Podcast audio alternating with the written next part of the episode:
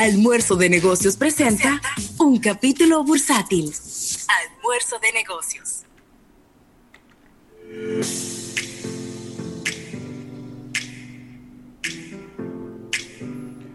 Bueno, y aquí estamos de regreso en Almuerzo de Negocios, ahora con un capítulo bursátil, gracias al Banco Popular, Banco Popular a tu lado siempre. Y de inmediato, vámonos con noticias eh, internacionales, Rafael. Y mira, buenas, buenas noticias eh, en el ámbito de las tiendas de videojuegos. Eh, hablábamos con Isaac Ramírez ayer de esta tienda GameStop que es una de las tiendas de videojuegos más importantes de, o la más importante de los Estados Unidos, pues sus acciones han aumentado significativamente en un 44% después de que ellos hicieron un acuerdo con Microsoft, un acuerdo multianual que les permitirá a, esta tienda detallista de videojuegos hacerle un upgrade, una actualización a lo que, es, lo que son sus tiendas. Eh, estar, estaría la parte de, de, conexión en la nube, servicios de hardware y, óyeme, de verdad que les está, yo, a mí me parece que es una medida que lo que va a hacer es retrasar un poco lo, lo que es inminente. Y es que ya la gente no va a las tiendas de compras de videojuegos. Porque, ¿qué tú podrías comprar en una tienda de videojuegos hoy en día? La consola. Es lo único. Porque ya los juegos no se compran físicos, sino que se descargan. Y el principal negocio de una tienda de videojuegos no es vender la consola, sino vender los juegos. Que eso es lo que se compra todos los días. Sin embargo, eh, a lo mejor pudieran, eh, eh, con este acuerdo, a lo mejor pudieran ellos hacer un, un trato de exclusividad con Microsoft para ellos tener la Xbox Serie X por un tiempo exclusivos en sus tiendas y que esto le dé un poquito de respiro a esta eh, detallista de, de, videojuegos. Rafael, no sé qué, qué piensas. Mira, lo, de, lo, de, lo primero que, de lo primero que se adelantó al mundo de las compras online fue el tema de los videojuegos. Porque es un público extremadamente, diríamos que educado, y que no necesita necesariamente ver físicamente el juego a la hora de adquirirlo. Entonces, las tiendas de videojuegos es básicamente más para una asesoría, eh, preguntas que puedes hacerlas inclusive a través de, de, la web. Y con el tiempo yo entiendo que irán desapareciendo una a una todas estas tiendas.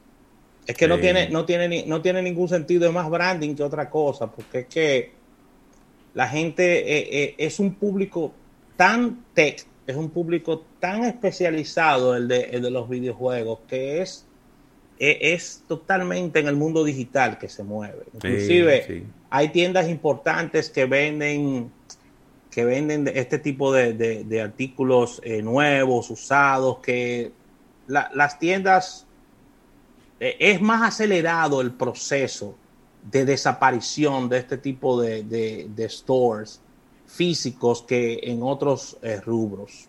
Así es que yo lo veo. Sí, sí, sí. Yo te voy a decir algo, mira, el, el gamer no le gusta esperar. No. Entonces, hoy en día los juegos tienen una dinámica de que tú puedes comprar, eh, pasar de un nivel a otro, puedes comprar un skin que es como una ropa para los, para los personajes que tienes. Eh, y todo eso se hace, y ellos lo han fomentado desde hace mucho tiempo, se hace a través de la misma plataforma de Nintendo, la misma sí. plataforma de Microsoft, la misma plataforma de Sony. Entonces, vuelvo y te repito, yo siempre hago la misma historia. Cuando yo le compré un Nintendo Switch a mi hijo, le digo a mi sobrino, mira, entonces tú tienes que decirme cuáles son las cintas que vamos a comprar. Él me dice, tío, eso no se usa ya. A mi sobrino José Alejandro, que es un gamer ya eh, de hace mucho tiempo, ya tiene 18 años. Me dice, tío, ya los juegos no se compran físicos, se descargan. Y yo nunca he comprado un juego para esa Switch. sencillamente se, se descargan y, ya están dentro de, tu consola. No se dañan, no se roban, no se pierden, no se rompen, no, te lo, no, no, lo deja botado en un sitio, nada, están siempre dentro de la consola. No hay que soplarlo. Se te perdió la consola. Desde que tú le metes la cuenta nuevamente, ahí vienen todos los juegos otra vez. Sí, mijo. Entonces, Mira, Ravelo, lamentablemente, moviéndonos a, noticias ya eh, un poco menos positivas, y es que el gobierno español está decretando el estado de alarma hmm. en Madrid por el tema de la multiplicación de los casos de COVID.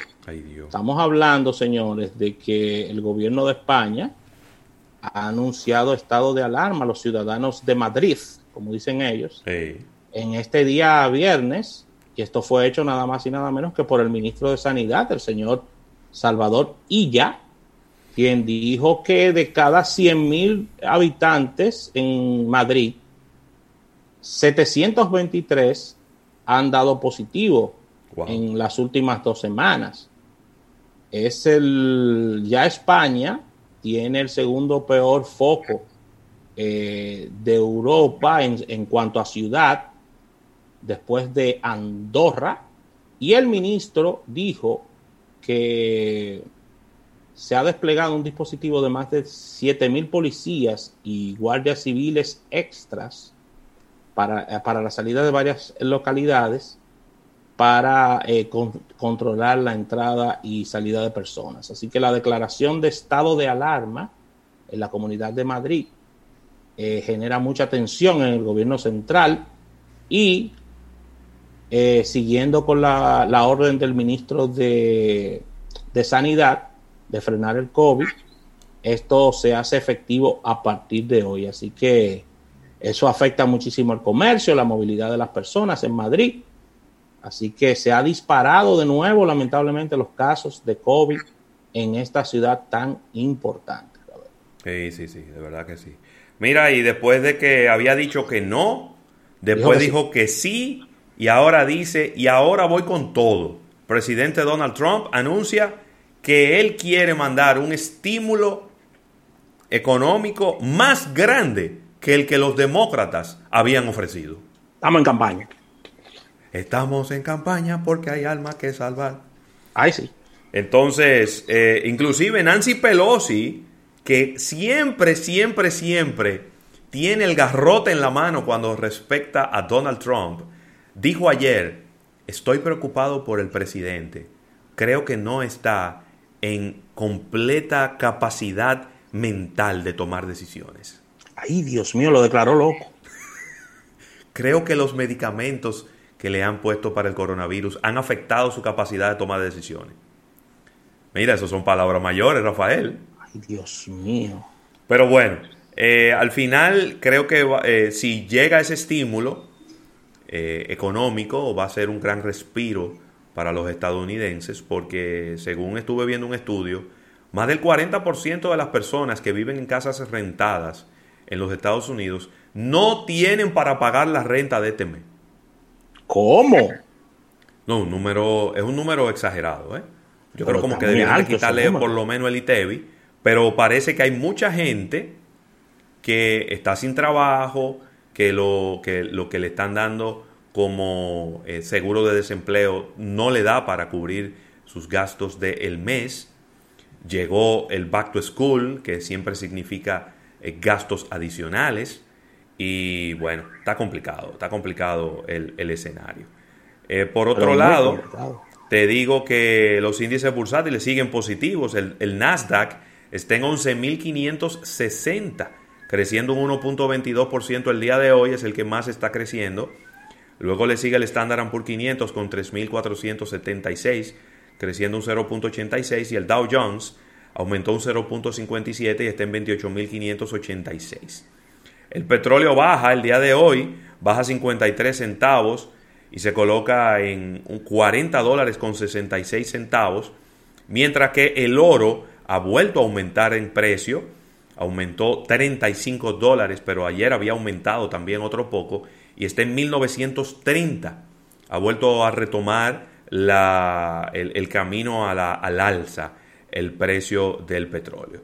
En lo que respecta a la República Dominicana, eh, hay un combo en lo que respecta a los combustibles, porque algunos subieron, otros bajaron y el gas natural que siempre se queda igual. Mira, oye esto, a mí me encantan estas cosas, ¿no? Gasolina premium subirá 10 centavos. 10 centavos. 10 centavos. La gasolina regular bajará 90 centavos.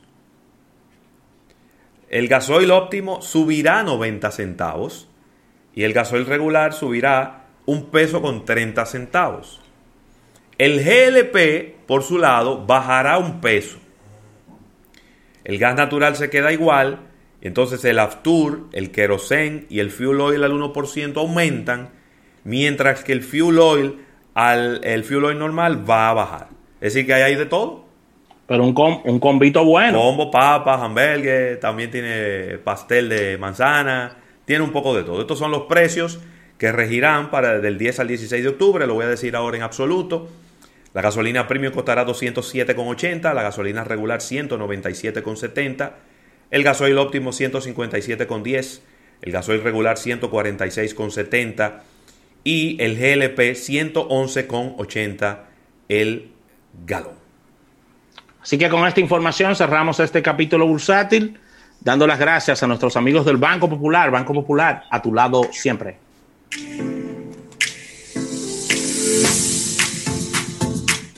En un momento regresamos con más de almuerzo de negocios. Si un inversor tú te quieres comprar y en carro público no quieres llegar, sin un buen aire ya no puedes pensar.